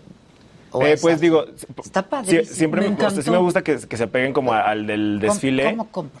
¿Cómo compras? Pues le escribes ¿Cómo? por, To- por to- por, por- por ahí por Instagram. Me- me- ¿Mensaje? Sí, mensaje. di- me mandas O las le fotos que la quieres. y ya bolsita, se lo- ¿no? ahí, y Ahora, una ¿dónde cosa la fundamental con, con Omar. Ay, ¿No? la Ah, Ah, bol- mira, no, Sí, sé. ¿no? Ah, Con la bolsita no, tienes Todavía que no. escribir. Sí. Ah, Pero no está la opción. Una la- cosa fundamental, por ejemplo, con Omar, es que él es un joven diseñador independiente, respaldado por sí mismo y por su capacidad de trabajo, porque yo lo conozco y trabaja. Entonces, de repente aventarte a hacer una pasarela, pues te va a costar 200 y cacho mil pesos que tengas modelos, maquillaje, Claro. pasarela, luces, intelabeams, pantallas, etcétera, va a estar muy caro. Entonces, una cosa que habríamos de entender es que de repente él, con sus propias armas, ahorita estaban saliendo sus fashion films que él se ha hecho de sus colecciones, lo que está poniendo en el Instagram, pues eso fundamentalmente es su manera de poder este, plantear una idea de marca que se vende a través del Internet y como todo ahora, o sea, a través del Internet, pues tú puedes tener tu tienda, tu editorial. Qué guapa tu modelo, manera ¿eh? de poder comunicar. Y qué bien producido también este ese fashion. Sí. Sí, pero es que eso él, él lo que tiene, pero también es como de su grupito, tienen gusto. Sí, claro, es lo más importante. Sí, de- de- para cada colección siempre trato de trabajar con diseño, que digo, con este creadores emergentes. Eh, por ejemplo, este, este último fashion film fue hecho por eh, un equipo súper bonito de personas que van empezando también. José Chirino y, Paola Calderón hicieron este fashion film, acompañado de Ángel de la Torre en las fotos. Eh, y digo, todos van empezando, pero en el momento en el que nos juntamos como a hablar de lo que queríamos hacer, eh, pues Todos este fue el resultado. Sí. Ahora, yo los conozco y muchos de ellos también vienen de otros lugares, ¿no? Vienen de Aguascalientes o vienen de muchas ciudades. ¿A poco no? Sí. Y eso ah, para mí siempre ha sido fundamental. De hecho, yo, por ejemplo, en la oficina, yo tengo Zacatecas, Monterrey, Guadalajara, Estado de México, etcétera, porque de verdad, cuando, ti- o, o, por ejemplo, aquí Guanajuato, o sea, cuando tienes gente de todo el país, tienen otra visión muy diferente Completa, que el chilango, es vicio verdad, chilango. sí. O sea, cuando el chilango piensa en chilango, habla en chilango, se cree Sí, chilango, es cierto, este, ¿eh? todo es chilango. Y cuando tienes gente de todos los demás estados, te das cuenta, esto está más rico. O sea, Monterrey es más, tiene otro tono, Guadalajara tiene otro tono, Chihuahua también. Es cierto. Y en eso también tú como creador de moda, eso que vengas de, de Guanajuato, Guadalajara, Salamanca, te da otro sabor. Interpreta la elegancia y la sofisticación como para otra mujer, la mujer del Bajío, ¿no? Que de hecho eso es así como fundamental. Y de hecho también una cosa es que el color de lo que estábamos viendo, pues muchas veces el diseñador mexicano, este, yo creo que se le murió a alguien de su familia porque todo es negro. Digo, yo también me he visto todo en negro, pero este, una cosa que está padre Es en lo bien- tuyo. Es bien fácil el negro. Sí, es bien ¿no? fácil. La ¿no? verdad. Y además adelgaza, pero en lo tuyo hay de todo, ¿no? O sea, hay paletas súper encendidas, hay este colores matizados, hay una serie de grises, los azules, así, los morados de repente explotando. Entonces, eso me llama la atención que no todo es negro, ¿no? Sí, justo en esta colección lo que quise hacer es meter un poco más de negro, porque las colecciones pasadas siempre era demasiado color y todas las clientes era como, ah, quiero esta blusa, pero me la puedes hacer en negro porque la voy a usar más. Pero entonces, ya tienes mucha clientela que ya te busca. Tengo una cartera de clientes ya de acá, entonces... De hecho, desde que pues trabajabas como personal. Sí. Pero hay que verlo de la siguiente manera. Estuvo en el México Diseña. Sí. Luego estuviste en Vogue. ¿cómo se Vogue? Who's Next En Vogue Who's en el Next. 2017. Ah, Entonces, está muy chico de edad, por supuesto, pero ya tiene una carrera así como de casi 10 años estar haciendo Ocho, cosas. ocho más o Ocho menos. años, Sí. sí. pero eso es mucho. Pues es y de hecho, chorro, la muchísima verdad. gente antes ya tira la toalla, ¿eh? O sea, una carrera de 8 Y a 10 empezaste años chiquito y fuiste creciendo. Sí, empecé a los 19 en, en moda. Sí, pero, pero, o sea, con un taller chiquito y luego fuiste Ah, sí, sí, creciendo. empecé en, Sal- en Salamanca, tenía el taller y tenía como a mi equipo de trabajo y ahorita ya lo acabo de mudar todo para acá y aquí estoy apenas consiguiendo como más personas ¿Cuánta que se quieran gente? Somos tres personas, Tres. sí. Y todos le dan Sí, al corte, a la... sí. todo. O sea, en producción somos tres personas, en producción sí somos un poquito más, pero Ah, para la colección solamente somos tres los que hacemos todo. Sí. ok. Y comunicación, y lo que están haciendo en foto, y lo que están haciendo en video. Ajá, eh, eh, eh, producción ya es como producción de fotos y videos, somos ya más personas. Ya. Sí. Y, y una cosa que me gusta mucho de ti, Omar, este, esto dicho con todo respeto y también a la gente que nos está escuchando, cada perrito que se pierde en México ponen este botitas, devuélvanme a botitas porque está tomando medicina, devuelvan. No, que te lo devuelvan porque hay que devolverlo.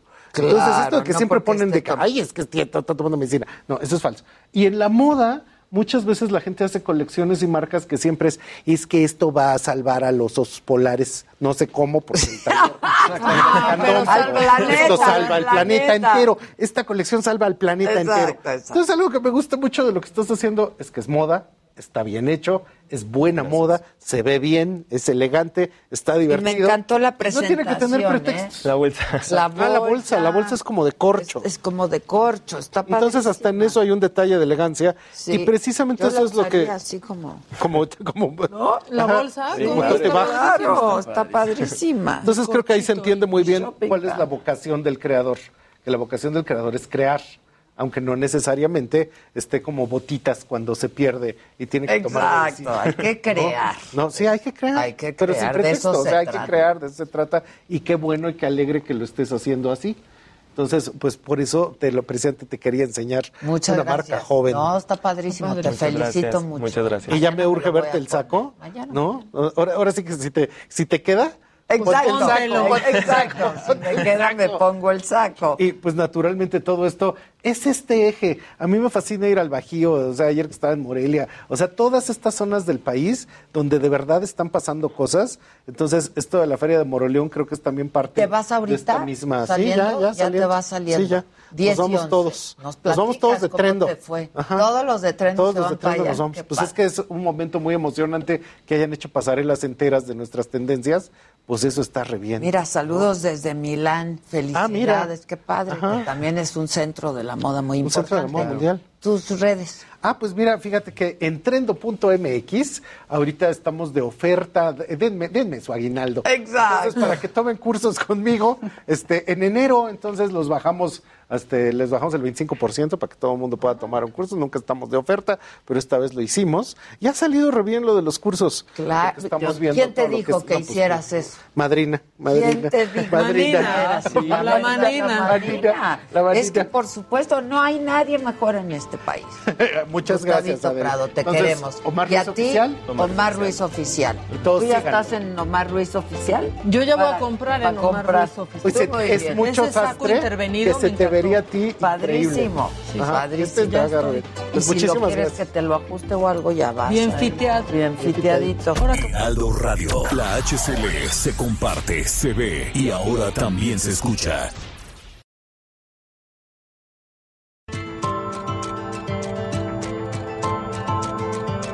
Continuamos en Me lo dijo Adela.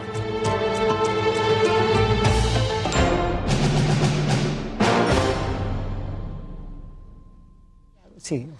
No te- bueno. Bueno, pues ya estamos de regreso y aquí ya empezamos la discusión con eh, mi par de abogados, eh, la reina de los la reina de los amparos. Yo diría la diosa, la diosa, la diosa la diosa de los amparos. amparos, Ilan Katz. Y, Ilan Katz, que mi es de solamente. cabecera. Y bueno, Ilan Katz. Yo necesito un mejor título. Exacto, exacto. Este bueno, Amaneció pues, candente el día. Sí, Ay, Pues desde sí. ayer la noche Desde se ayer en la noche. Sí es. Mucho ruido en los chats. Mucho ruido.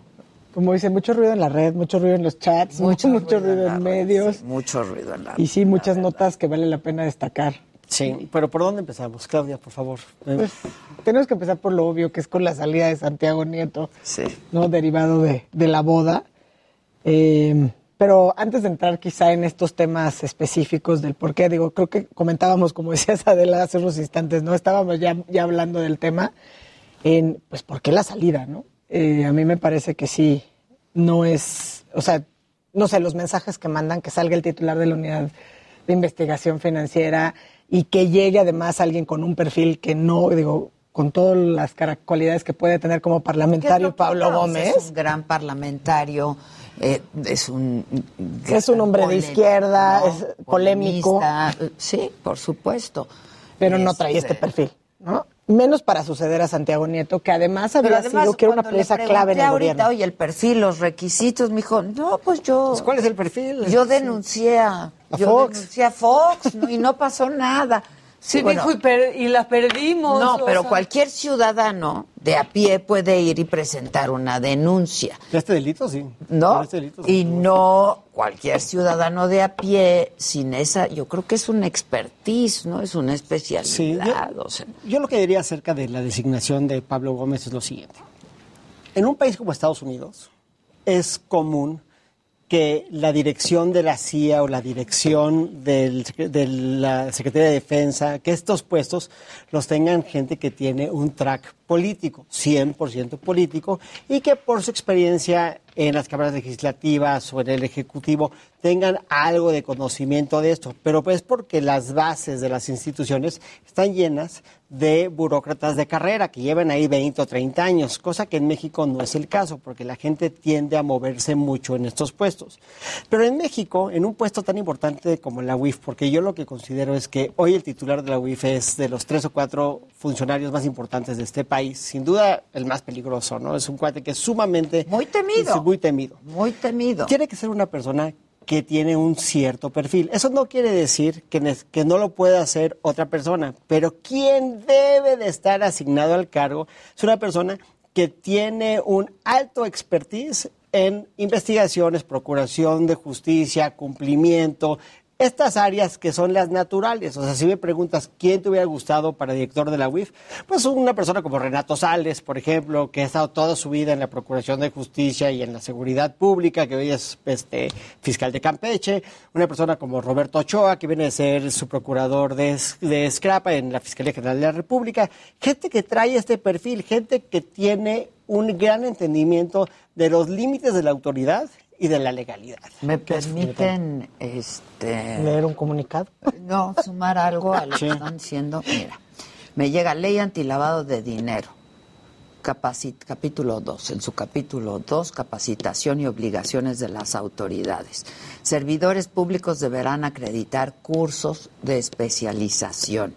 El artículo 9 de la Ley Federal para la Prevención e Identificación de Operaciones con Recursos de Procedencia Ilícita indica que los servidores públicos adscritos a la unidad especializada en análisis financiero, además de reunir los requisitos de ingreso y selección que determina la ley orgánica de la Procuraduría de la República, deberán, uno, acreditar cursos de especialización, dos, aprobar los procesos de evaluación inicial y periódica que para el ingreso y permanencia en dicha unidad se requieran especializada, esta unidad especializada.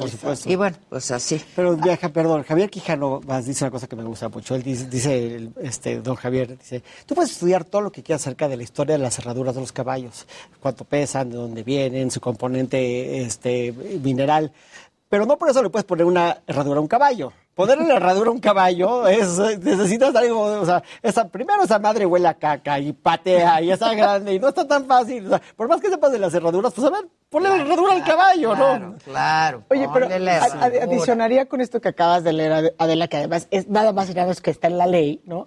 Que con el sello de este gobierno, que es el combate a la corrupción, creo que algo que ha quedado evidenciado además con el afer Lozoya también es, el primer acto de corrupción es aceptar un cargo para el cual no estás preparado aceptar un cargo para el cual no estás capacitado, aceptar un cargo que requiere cierto grado de especialización con el cual tú no cuentas.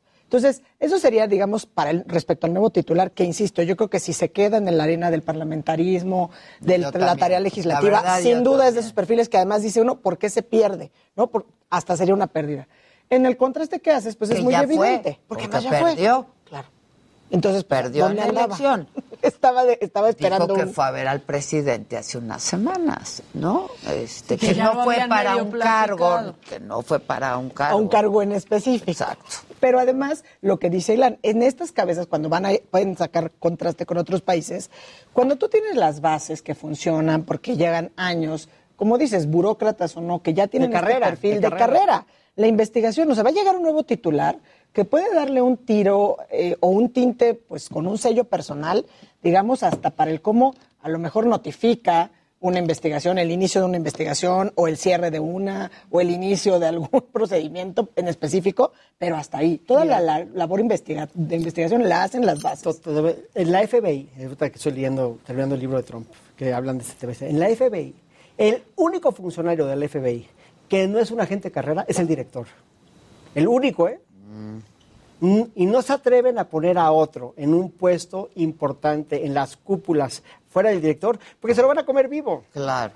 Porque no porque necesitas muchísimas horas de vuelo, son lugares donde las consecuencias de equivocarte son gravísimas, gravísimas.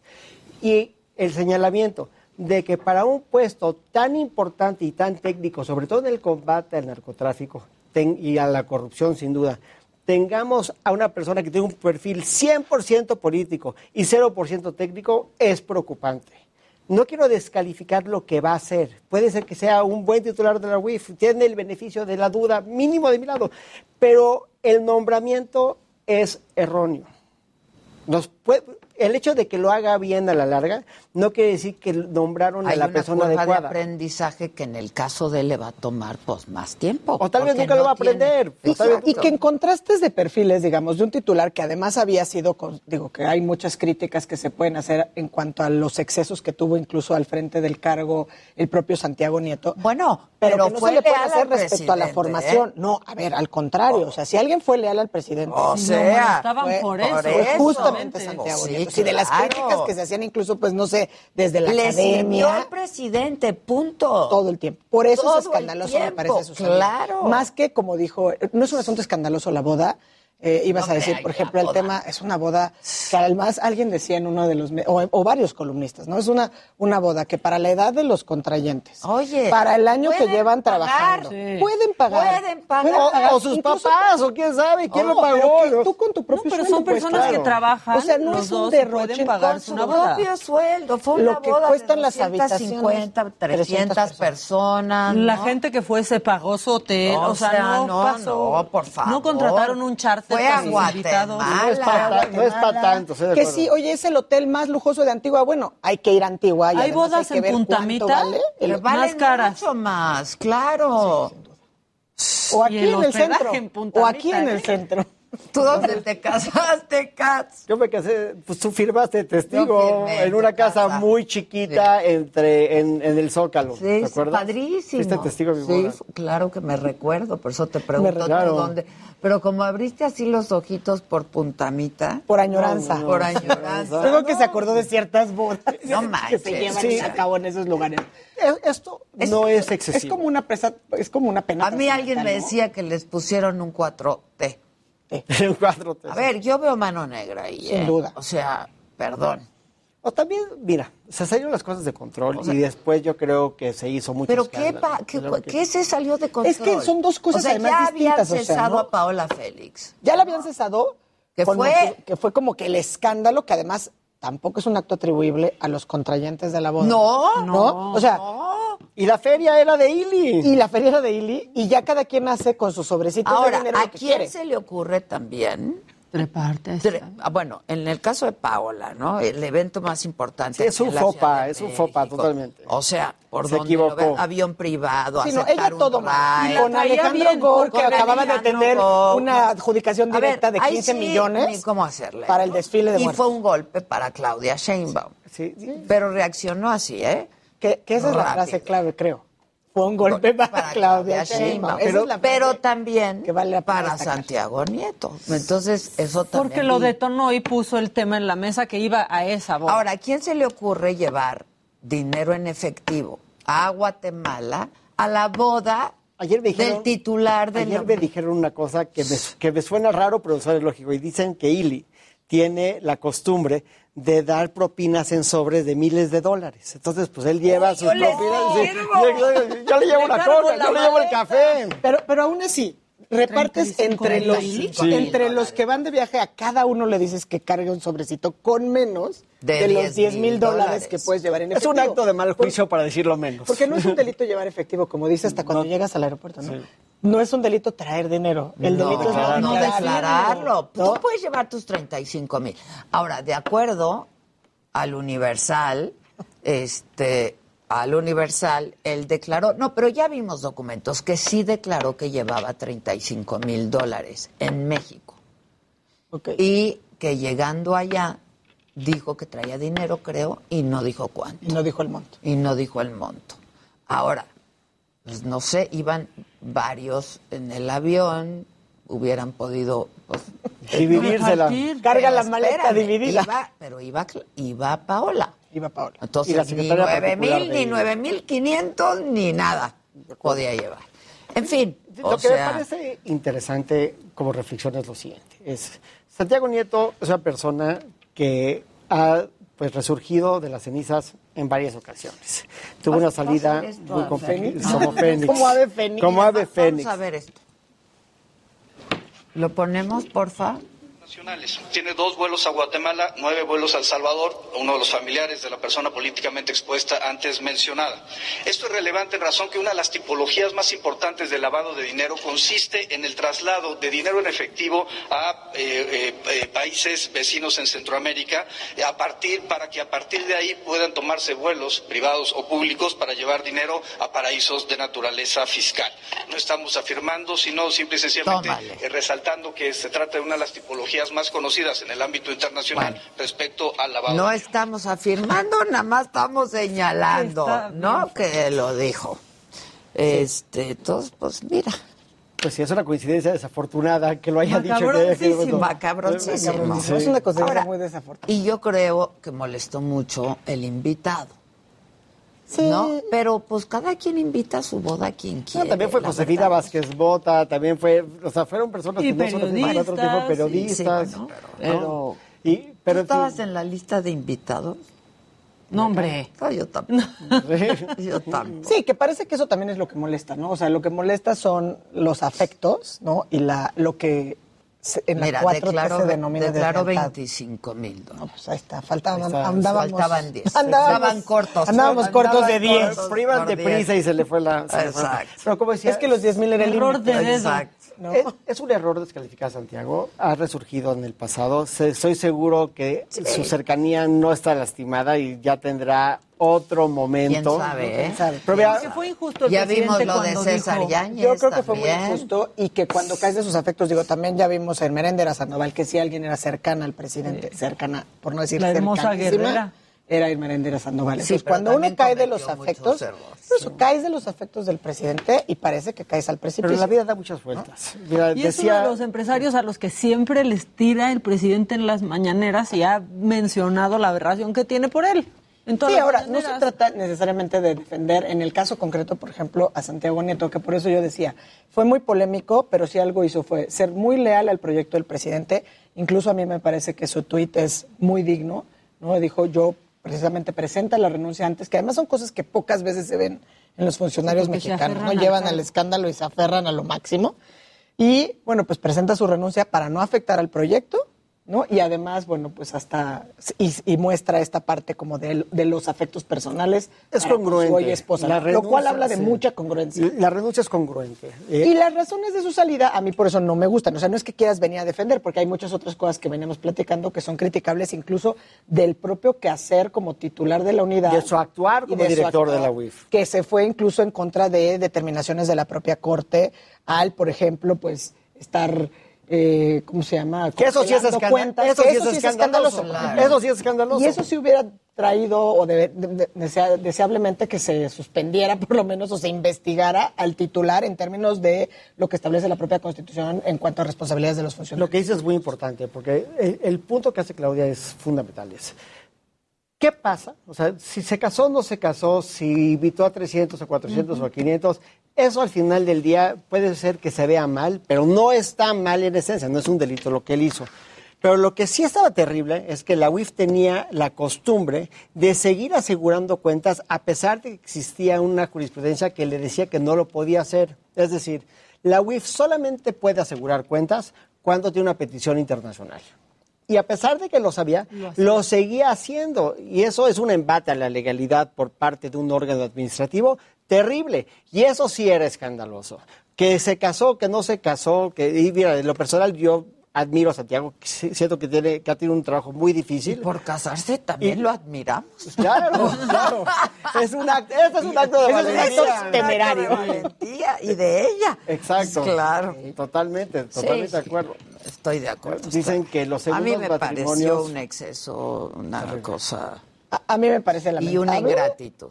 Sí. Y una ingratitud. Pero además como que también sintomático de esta segunda mitad, tercer año, yo no sé cómo llamarlo, este inicio de la, de la revocación de mandato. O sea, sí es como sintomático, porque hay como un perfil como que ya mucho menos mesurado No, en cuanto al a mensaje, ya es a todo lo que da y ya es claramente Ya el van filtro, por el ya no es 2024. quién me funciona, quién Sí. puede tener ciertas No, ¿quién cartas va a credenciales. operar? ¿Quién va a operar? Pero además operar mi agenda totalmente afín a lo que yo quiero hacer. Y lo presenta el secretario de Gobernación y no el de Hacienda, cuando depende la UIF de Secretaría de Hacienda. Por eso todo es, todos son señales. A mí me parece son mensajes que no dan lugar a dudas. No conoce que estamos al secretario de Hacienda. Pues lo dijo ahorita Pablo, no sé quién es. No lo conozco, pero nunca lo he visto.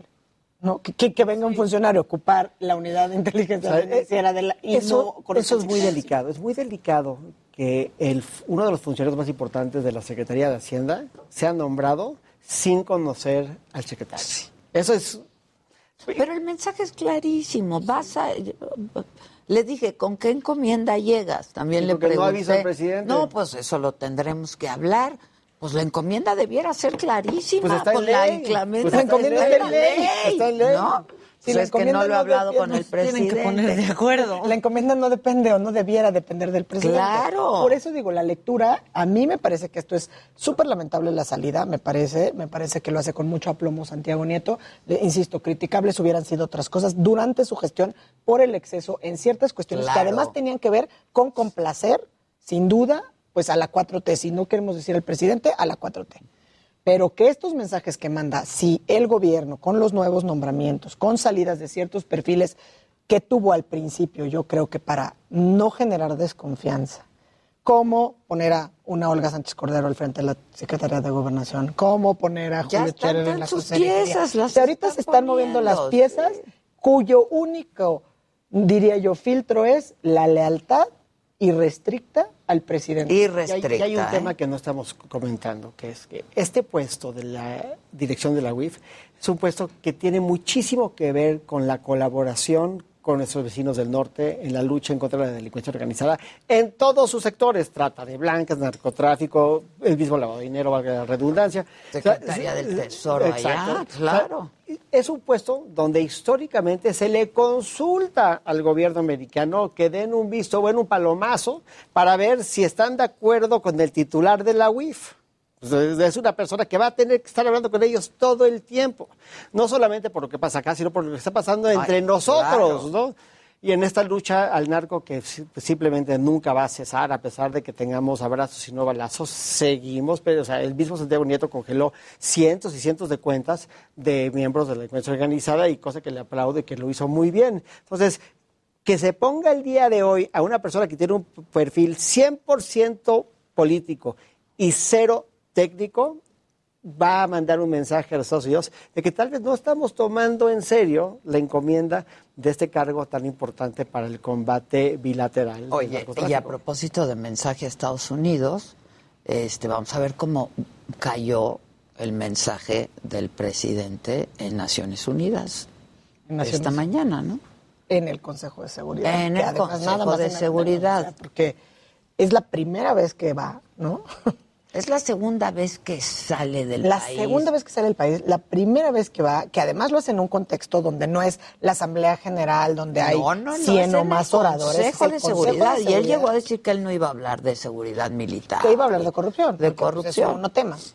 Sí, pero... Exacto, es un Digo, es un monotema. Voy a hablar de corrupción. No importa si lo logré combatir, si estoy siendo eficiente o no. Voy a hablar de sí, ello. a él no le importa el resultado es un presidente que no le importa el resto, del, mundo. O sea, el rol de México en el teatro internacional no pues solamente pues entonces, en el concierto internacional, claro, y entonces así nos vamos a quedar. Sí. Cuando México pues, tenía un lugar este importante en el concierto internacional de naciones. Pero no es, o sea, no nada más no le importa, sino no lo entiende. No entiende el rol de México en el mundo porque para él todo es política y toda la política para él, aunque sea exterior, es interior. Todo es una campaña. Ah, y, así la mejor política exterior es, la, interior. No, pero además, pero es cierto, o sea, tú haces política exterior y, y es interior. Y es interior. O sea, y sin duda el momento de hoy, por ejemplo, y el que haya ido, aunque no haya ido a hablar de seguridad, es muy relevante porque es el papel de México y es pues sí, en, el órgano más importante, ¿no? Donde obviamente están aquí sí los meros meros que no se mueren del Consejo General del, ¿Qué estarían de, pensando? de Seguridad de Naciones Unidas.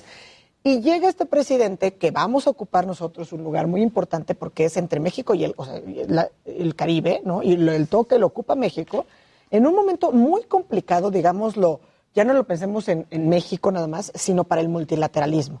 ¿No? Donde las propias críticas que se hacen a Naciones Unidas en cuanto a cómo nos ha quedado a deber, eh, el tema de la pandemia, el acceso a las vacunas, eh, digo, porque hemos avanzado y a lo mejor vamos lentos de este lado, pero bueno, en África no tienen. en Estados Unidos, Europa van ya por la tercera dosis. Y por los niños. Y por, no, los niños, pues ya, ya van por los niños de 5 a 12, ¿no? Digo, los menores de 12 a 17 ahí están.